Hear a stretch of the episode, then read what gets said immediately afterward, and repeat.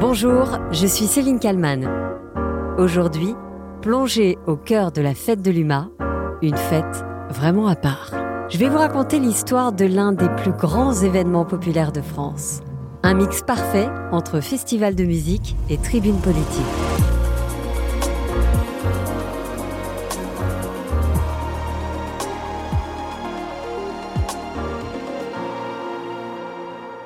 Une fête vraiment à part, d'abord par sa longévité. La première édition date de 1930. Un festival de musique qui a vu quelques-unes des plus grandes stars du monde s'y produire. Ray Charles, Iggy Pop, Carlos Santana, Patti Smith ou encore les Pink Floyd. L'édition 2022 est une édition un peu particulière, puisque la fête de l'UMA déménage cette année on y reviendra. Car évidemment, impossible de parler de la fête de l'humanité sans parler de la dimension politique de l'événement. Alors certes, il n'y a plus Georges Marchais et ses anaphores. Comme le pouvoir, Servant Schreiber préconise de tout sacrifier au renforcement des monopoles les plus puissants. Comme le pouvoir, Servant Schreiber se propose de démanteler le secteur public au profit des grandes firmes privées. Comme le pouvoir, il veut ouvrir en grand les portes du pays aux capitaux américains et ouest allemands. Mais la fête de l'UMA reste l'un des temps forts de la rentrée politique, année après année.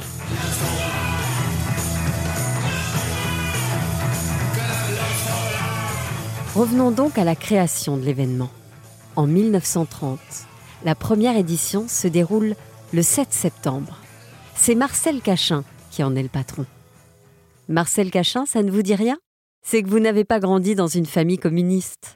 C'était lui, le directeur du journal L'Humanité, de 1918 jusqu'à sa mort, 40 ans plus tard. Anecdote, le père de Marcel Cachin s'appelait également Marcel Cachin. Et la fille de Marcel Cachin, devinez quoi? S'appelait elle aussi Marcel Cachin, avec deux L. Voilà, fin de l'anecdote.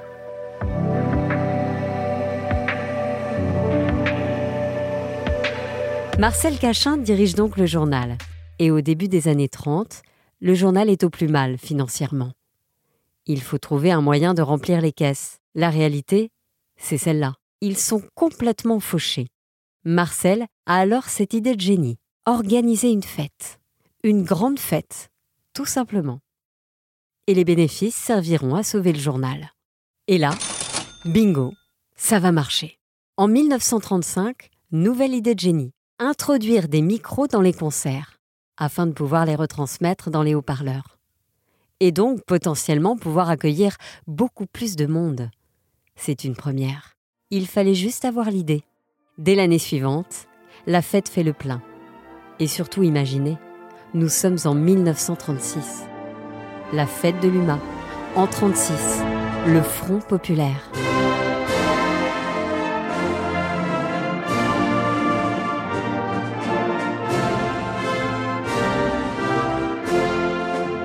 Bingo à nouveau. La fête de l'UMA deviendra le lieu des appels à l'unité ouvrière et donc au Front populaire. Et si vous mélangez tous ces ingrédients, des idées, une programmation musicale de qualité, un haut lieu de débat sociétal et politique, vous obtenez ce chiffre 300 000. 300 000 personnes viendront faire la fête pendant le week-end de septembre 1936. Les années qui suivent, la fête de l'UMA continue de s'imposer comme un événement phare. Mais évidemment, à partir de 1939, c'est le début de la Seconde Guerre mondiale. Tout est figé. Il faut alors attendre 1945 pour que la fête reprenne. Et cette année-là, les Français ont vraiment envie, besoin de se changer les idées, faire la fête, écouter de la bonne musique. Un million de personnes feront au total le déplacement. Écoutez cette archive diffusée à la radio cette année-là. Une foule immense se presse autour des stands dans les balles populaires près des tréteaux. Des scènes pittoresques se déroulent. Des familles entières sont venues ici passer une journée à la campagne. Les uns ont apporté leur couverture afin de pouvoir s'asseoir, d'autres leurs sacs à provisions, tous leur enthousiasme et leur bonne humeur. Les sections communistes de tous les arrondissements de la région parisienne ont installé leurs stands le long des allées, attirant la curiosité des spectateurs qui ont pour se distraire ici une quantité d'attractions. Nous sommes en ce moment au bas des tréteaux où se déroulent les scènes de la Renaissance française. Nous venons de voir passer les infirmières de la Croix-Rouge. Voici maintenant les ouvriers de la SNCF qui sont salués par de vibrantes acclamations.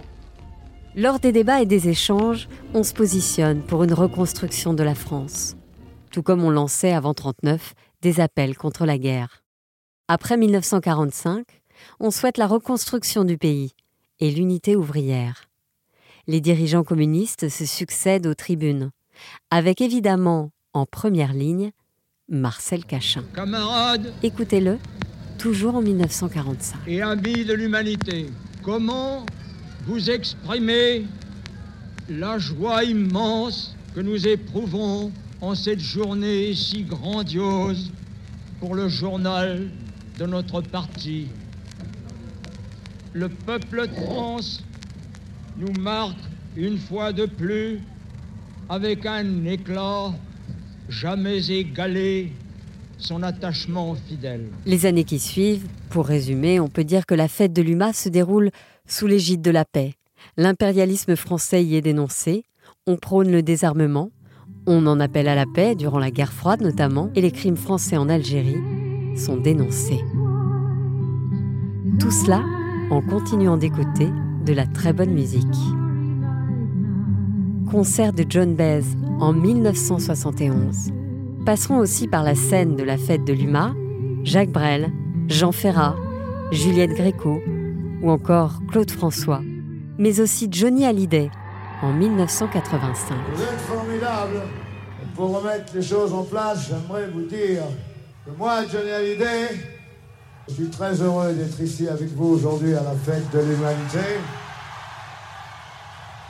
Car avant tout, c'est une fête des Français. Johnny Hallyday, l'une des plus grosses stars françaises de l'époque. Mais c'est finalement 15 ans plus tôt, en 1970, que la fête de l'UMA change de dimension, grâce à la venue des Pink Floyd.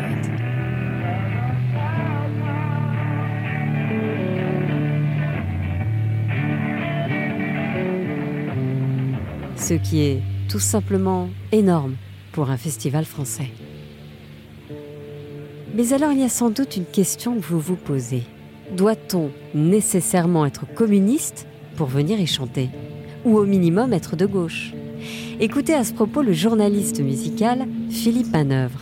Il raconte que la venue du groupe Téléphone en 1979 a été très critiquée lors de sa première participation au festival. À l'époque, évidemment, c'est très politisé. Alors il y a des gens qui disent quoi Mais alors vous jouez pour le Parti communiste Le goulag Le photographe et réalisateur Jean-Marie Perrier filmait ce jour-là. Ils étaient dans un car, bon, je les attendais, j'avais une caméra, euh, je les attendais à la sortie pour ensuite les accompagner euh, sur la scène. Et tout à coup, je les vois arriver avec ces masques-là. Je trouvais ça très drôle parce que bon, on est dans un endroit quand même qui était à l'époque, je sais pas comment c'est aujourd'hui, mais c'était très très politisé. Donc arriver là en se foutant un peu de la gueule des politiques, je trouvais ça assez marrant quand même. Les chanteurs de téléphone débarquent sur scène avec sur la tête des masques représentant Jacques Chirac, Valéry Giscard d'Estaing, Georges Marchais et François Mitterrand.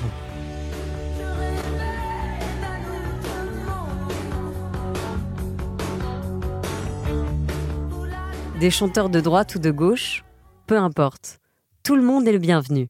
Avec les années, une réelle ouverture est aussi opérée avec les hommes politiques, de droite, invités à débattre. Le député du Parti communiste français, Maxime Grémetz, en 2004, explique pourquoi il invite des ministres UMP à la fête de l'UMA. Moi, j'aime le débat, la confrontation des idées. En 2022, donc, pas de changement par rapport à cette ligne. Il faut de la musique, de la bonne musique et de l'ouverture dans les prises de position. Et si en plus il peut faire beau, alors tout le monde sera content. Ah si, il y a tout de même une chose qui a changé cette année. Je vous le disais au début de ce récit. Le lieu, la fête de l'UMA, a quitté la Courneuve en Seine-Saint-Denis, où elle y était depuis 22 ans, pour se retrouver cette fois au Plessis-Pâté, dans l'Essonne.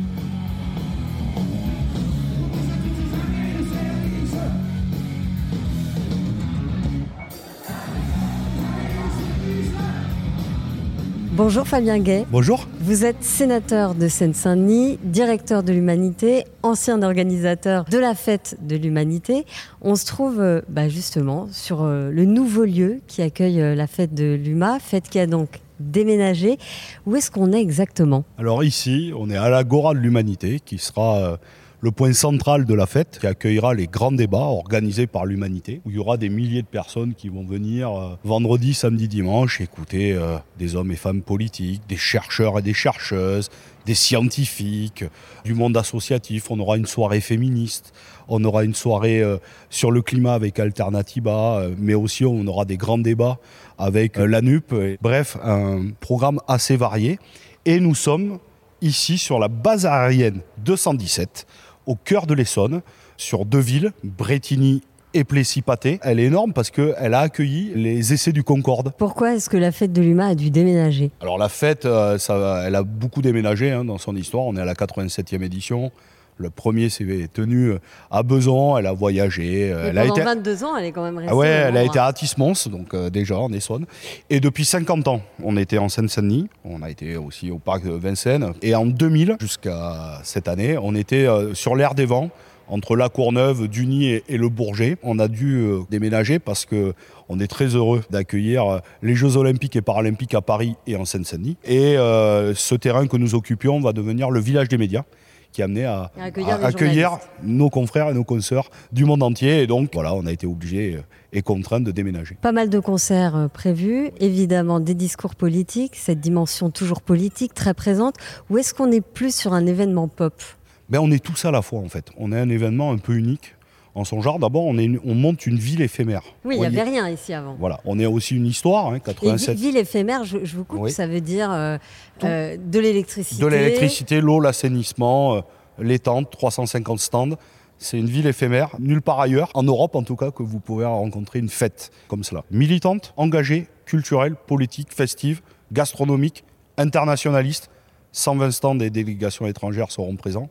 Évidemment la dimension culturelle, et on y tient. Euh, parce que euh, nous sommes un journal l'humanité qui fait tout au long de l'année la promotion de la culture et de la création artistique. 4 à 6 pages par jour pour un quotidien national, c'est unique. Et donc, on veut offrir une fois par an un événement aussi culturel, politique et festif, mais culturel, accessible au plus grand nombre. Beaucoup de gens en sont privés de la culture parce que ça coûte cher d'aller voir un concert, une exposition, de se rendre au cinéma. Et combien ça coûte de venir à la fête de l'UMA 35 euros pour les 3 jours, gratuit pour les moins de 12 ans et 5 euros pour les adolescents et adolescentes. Ça reste abordable au plus grand nombre. Et donc, euh, on a aussi cette dimension à laquelle on tient de permettre de voir des concerts, 49 artistes de la scène nationale et internationale, chansons françaises, reggae, rock, rap, mais aussi des expositions. 250 auteurs et autrices dans le village du livre qui viendront dédicacer leur ouvrage, du cinéma, des arts vivants et du théâtre. C'est euh, toute la création artistique et culturelle qui est euh, présente à la fête de l'humanité. Sans faire offense à votre journal, oui. il n'a plus l'influence qu'il a eu par le passé. Néanmoins, bah, vous le disiez, la fête de l'UMA, ça reste un événement majeur. Tout le monde vient. Est-ce que les, les, gens viennent de la France entière? Alors vous avez des stands de la France entière. Tous les départements sont représentés. ce que je vous disais, un village du monde avec 120 pays euh, et délégations étrangères. Et ça, on a un public francilien, quand même, euh, important. On aura un public de l'Essonne qui va nous découvrir aussi euh, cette année.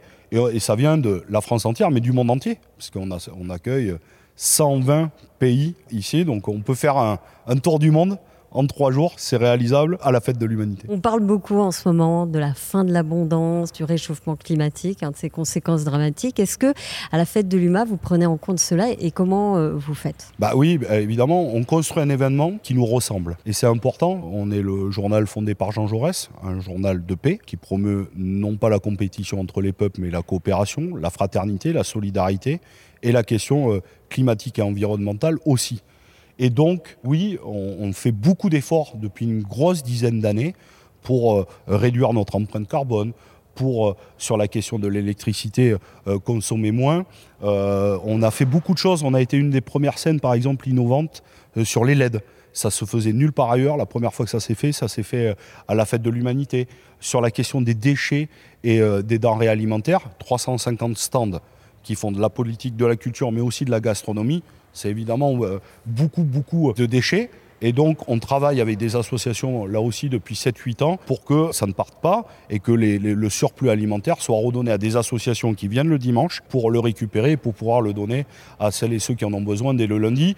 Donc, euh, on, est, on a réduit considérablement, là aussi, nos déchets alimentaires. On travaille beaucoup sur le tri. On a encore des efforts à faire, mais on a beaucoup, beaucoup progressé ces dernières années. On a entendu dans le récit qu'il y a une ouverture euh, du débat hein, à la fête de l'UMA avec des politiques de tous bords.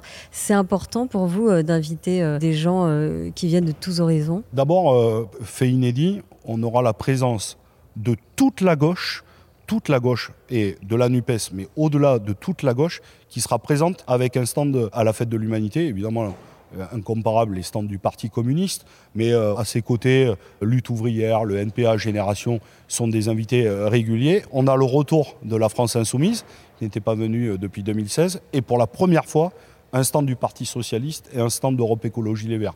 Donc, euh, Ça, c'est la nous, gauche. Ça, c'est la gauche. Mais, aussi, de la droite? mais on a aussi des débats contradictoires, parce qu'on a besoin de débattre et échanger, évidemment, à gauche, avec là aussi des ONG, je ne veux pas les oublier, des syndicalistes, du monde associatif, des euh, organisations d'éducation populaire, féministes, contre les violences policières. Et puis, on assume aussi d'avoir du débat contradictoire. C'est important de pouvoir échanger de façon euh, posée, mais de pouvoir débattre et échanger. On aura la présence de plusieurs ministres qui viendront à la fête de l'humanité, avec lesquels euh, on est en désaccord, mais on est ouvert au débat et on est très heureux de pouvoir les accueillir et que ces échanges aient lieu ici. Est-ce que petit, vous, Fabien Gay, vous venez euh, en, en famille Qu'est-ce que, ça représente pour vous, la fête de l'UMA Alors moi, je suis venu assez tard, parce que j'allais à la fête de l'humanité Gironde. Je suis euh, venu très tard, euh, j'avais une vingtaine d'années quand j'ai découvert la fête de l'humanité, mais euh, oui, bien sûr, dans mon parcours militant, dans mon parcours familial, euh, puisque j'ai deux parents euh, qui étaient membres du Parti communiste, donc c'est une histoire familiale et ça veut dire beaucoup. J'ai très plaisir maintenant que mes deux enfants, qui sont extrêmement petits, puissent euh, venir s'y balader. Donc c'est aussi de la transmission entre générations. Vous avez raison d'insister sur ce point. Contrairement à, des festivals, nous ne sommes pas un festival, nous sommes une fête, mais qui accueille en réalité souvent des générations entre 20 et 30 ans. Nous, on est une fête intergénérationnelle. Et ce lien de transmission est important. Vous allez y croiser des militantes et des militants âgés, puis des militants jeunes. On y vient avec ses grands-parents, ses petits-enfants, les parents, entre collègues et entre familles. Bon, euh, suivant l'expression consacrée, la fête de l'humanité, elle est ouverte de 7 à 77 ans, et même un peu avant, et même un peu après. Et on se fabrique euh, des souvenirs. Et vous, vous avez été euh, directeur de la fête de l'UMA. C'est quoi votre meilleur souvenir Ou votre pire souvenir d'ailleurs? Ouais, la fête, euh, c'est beaucoup de joie, beaucoup de fraternité, beaucoup de galères quand on est organisateur, c'est normal. C'est en fait les galères qui sont les meilleurs souvenirs. Voilà, je me rappelle euh, comme ça, on avait invité Pierre-Emmanuel Barré, je crois en 2016, et on créait l'espace théâtre. Art vivant. Et en fait, il faisait 300 places et on a eu euh, 2 ou 3 000 personnes qui ont voulu assister au spectacle de Pierre-Emmanuel Barré. Évidemment, dans une tente qui peut contenir 200 places, ça devenait compliqué. On n'avait pas une émeute, mais des gens qui poussaient pour rentrer. Donc on a dû déménager très rapidement en une heure dans une autre tente qui pouvait l'accueillir. Lui a beaucoup rigolé, beaucoup apprécié. Et après, on a fait une, une belle fête avec Pierre-Emmanuel Barré et les équipes pour nous remercier. Ça a été un très beau moment. En tout cas, on s'en rappelle encore. L'année prochaine, imaginons que vous pouvez programmer n'importe quel artiste. Vous, ce serait quoi votre rêve? J'en ai assouvi quelques-uns et d'autres pas. Lequel Lesquels? Par exemple, euh, Laurie Neal, les Fujis pour moi, voilà, j'ai 38 ans, euh, voir Laurie Neal sur la scène de la fête de l'humanité, euh, j'étais assez heureux. Bon, voilà, on a accueilli des, des artistes prestigieux, mais il y en a encore euh, quelques défis. Moi, je suis un très grand amoureux de Francis Cabrel. Il n'est jamais venu à la fête, c'est peut-être un des rares encore. J'aimerais beaucoup accueillir Francis Cabrel. J'aimerais beaucoup accueillir David Guetta, parce que je pense qu'il y a un monde qui se rencontrerait entre euh, David Guetta, euh, le DJ célèbre, celui qui va à Ibiza, et la rencontre du public de la fête.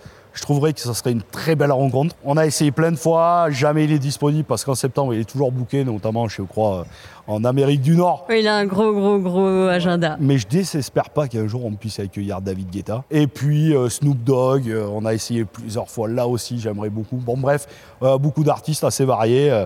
Je viens de vous en donner trois la chanson française, un DJ et, et du rap. Je trouverais que ça serait, euh, ça serait très beau. Mais euh, on a tous nos rêves. Et le directeur de la fête actuelle, Thibaut, en a aussi. Donc j'espère qu'on on pourra les assouvir et notamment faire plaisir toujours au public. Merci Fabien Gay. Je rappelle donc que vous êtes sénateur des Seine-Saint-Denis, directeur de l'Humanité. Merci d'avoir répondu à mes questions. Merci d'être venu sur le chantier euh, de la fête de l'humanité. On a l'envers du décor comme ça. Merci beaucoup. Merci J'espère que ce nouvel épisode du titre à la une vous a plu. N'hésitez pas à mettre des commentaires, à mettre plein d'étoiles sur les plateformes de podcast. N'hésitez pas non plus à m'écrire si vous souhaitez que j'aborde un sujet d'actualité en particulier. J'espère euh, vous retrouver très vite. Moi, je serai là tous les soirs, du lundi au vendredi, avec un nouveau titre à la une.